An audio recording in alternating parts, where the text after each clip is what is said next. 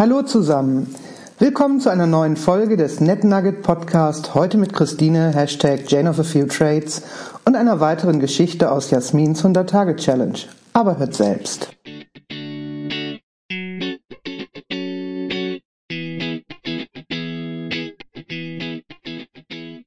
Glaubt es oder glaubt es nicht?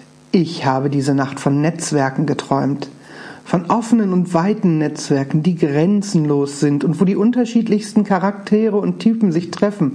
Und ich habe von engen Fachnetzwerken geträumt, die nur was für Insider sind, weil man kein Wort versteht von dem Fachgemurmel.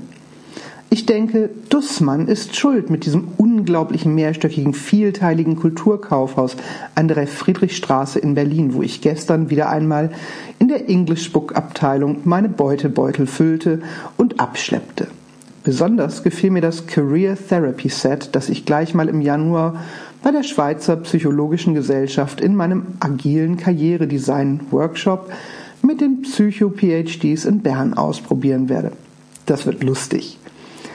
Das hat mich auch wieder einmal auf die Idee gebracht, ein Network First Aid Kartenset zu unserem NetQuest mit Barbara Budrich als Produktidee zu überlegen. Diese Kartensets bei Dussmann laufen wie verrückt teilweise besser als Bücher. Verrückt.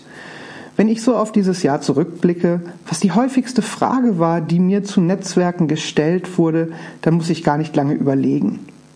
Wie geht man mit Leuten um, die man nicht mag, aber um die man aus irgendwelchen Gründen keinen großen Bogen machen kann? Tja, das ist ganz einfach. Behandle sie respektvoll, denn mögen muss man niemanden und gehe davon aus, dass sie dich wahrscheinlich auch nicht mögen und sich die gleiche Frage stellen. Ich schließe dann eher strategische Allianzen und nicht Angriffspakte. Wir teilen uns hier nun mal die räumliche und zeitliche Ressource auf diesem Planeten, also besser miteinander als gegeneinander. Das ist meine Haltung. Und ich denke, du musst nicht von jedem gemocht werden, Jasmin. Auch wenn es Feinde gibt, die keine Er sind, so sollte man sich ein paar davon halten. Sonst stimmt auch etwas nicht mit einer. Glaubt mir. Und wer sich da ins neue Jahr literarisch begleiten lassen will, dem und der empfehle ich auch das Buch von Ichiro Kishimi mit eben diesem Titel Du musst nicht von allen gemocht werden. Ein super Buch, um all die kleinen eigenen neurotischen Biestigkeiten und größeren Nebenkriegsschauplätze am Arbeitsplatz und in Privatbeziehungen mal so richtig in einem philosophisch-psychologischen Gespräch liebevoll zerfetzen zu lassen. Gestern bei Dussmann habe ich auch gleich drei davon für das Verschenken gekauft. Kamen auch sehr gut an.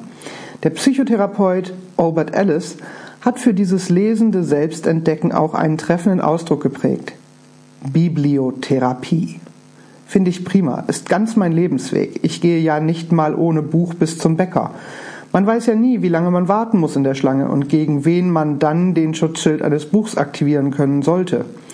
Andere gehen halt zum Schreien in den Wald. Ich lese ein Buch.